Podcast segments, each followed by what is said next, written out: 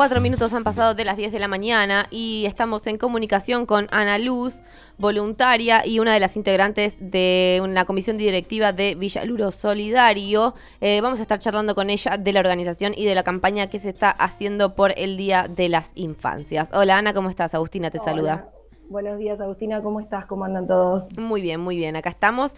Y queríamos empezar preguntándote y para que nos cuentes a nosotros y a nuestros oyentes eh, cómo nace esta iniciativa solidaria.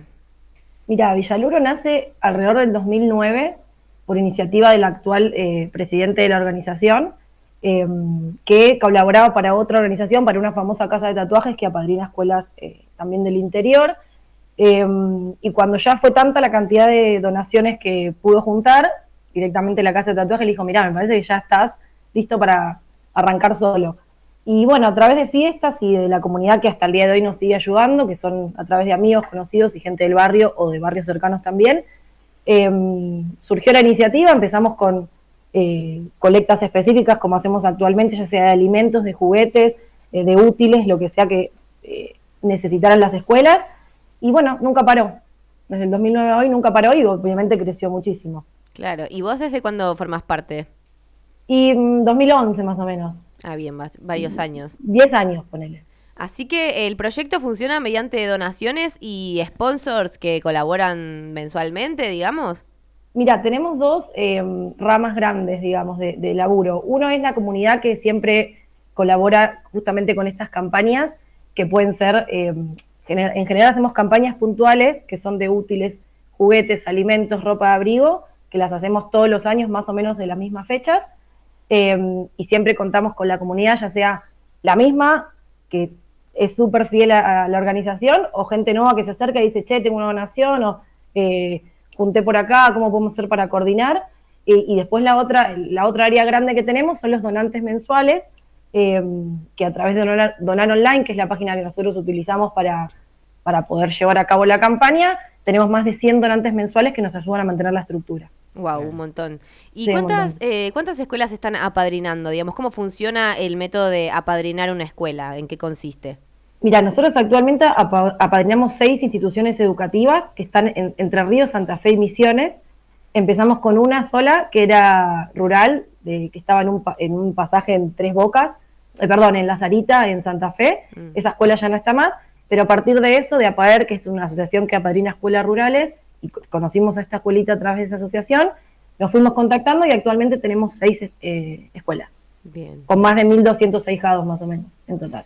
Tremendo. ¿Y cuando, digamos, el contacto lo establecen directamente con los chicos o es a través de las escuelas? Digamos, ustedes se contactan con las escuelas, van, llevan su ayuda y las escuelas lo, lo vuelcan en los chicos, en la cotidianidad. Mira, nosotros tenemos una estructura bastante desarrollada y uno de los roles que tiene la estructura son los referentes de las escuelas. Mm. Es decir, que cada voluntario, nosotros tenemos una estructura prácticamente íntegramente eh, formada por voluntarios.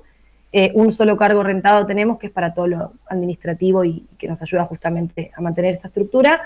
Em, me mareé lo que te estaba diciendo. estábamos charlando de, cómo era que la ayuda llegaba a los chicos. Ah, los referentes. Sí. Bueno, estos referentes tienen contacto directo todo el tiempo con los directores o los encargados de las escuelas. En general son los directores. Estos directores nos transmiten a nosotros lo que son las demandas puntuales que pueden surgir, porque aparte de estas campañas específicas anuales que te digo, a veces surgen demandas específicas de material de estudio, alguna que otra situación de infraestructura, eh, cualquier cosa que una ladera, cualquier cosa puntual que se necesite por fuera de lo que nosotros proyectamos anualmente. Claro. Em, y nuestro contacto directamente es con eh, justamente con los directores a través de todo el año. Y dos veces al año intentamos hacer eh, viajes para tener contacto con la comunidad, hacer eh, actividades lúdicas o recreativas y justamente fortalecer el vínculo y para ese acompañamiento escolar. Claro, claro. y sabemos también que están realizando la campaña Colecta Juguetes para el Día de las Infancias. Eh, y bueno, ¿en qué consiste esta colecta y cómo, cómo se hace para colaborar? Bueno, nosotros eh, reforzamos mucho también la idea de que, bueno, son infancias, entonces la necesidad de un juguete eh, es fundamental, tratamos de hacerla siempre para el Día del Niño y en el mejor de los casos también para Navidad. consiste simplemente en que poder donar un juguete usado en buen estado siempre o nuevo y poder acercarlo a la sede o hablarnos a través de las redes para ver si tienen eh, para donarnos y nosotros podemos coordinar la entrega o ir a buscarlo. Eh, y una vez que terminamos la colecta, nosotros tenemos todo un proceso de operativo que es de embalaje y, clasificación, en donde revisamos que todo esté bien, revisamos que las cosas estén en buen estado, porque esa es, eh, digamos, una premisa clave que tenemos en la organización, que es trabajar, o sea, hay, trabajamos desde la perspectiva de derecho, por lo cual queremos que el juguete que llegue, que la ropa que llegue, o el alimento que llegue, sea todo en las condiciones óptimas que cualquier persona lo quiera recibir. bueno, una vez que clasificamos y embalamos, ya se despachan a las escuelas y y llegan a todos los chicos. Y lo pueden hacer a través de las redes sociales, hablándonos para decir tengo donaciones para que, no, para que podamos coordinar justamente la logística, o a través de donar online, donando medio juguete o un juguete.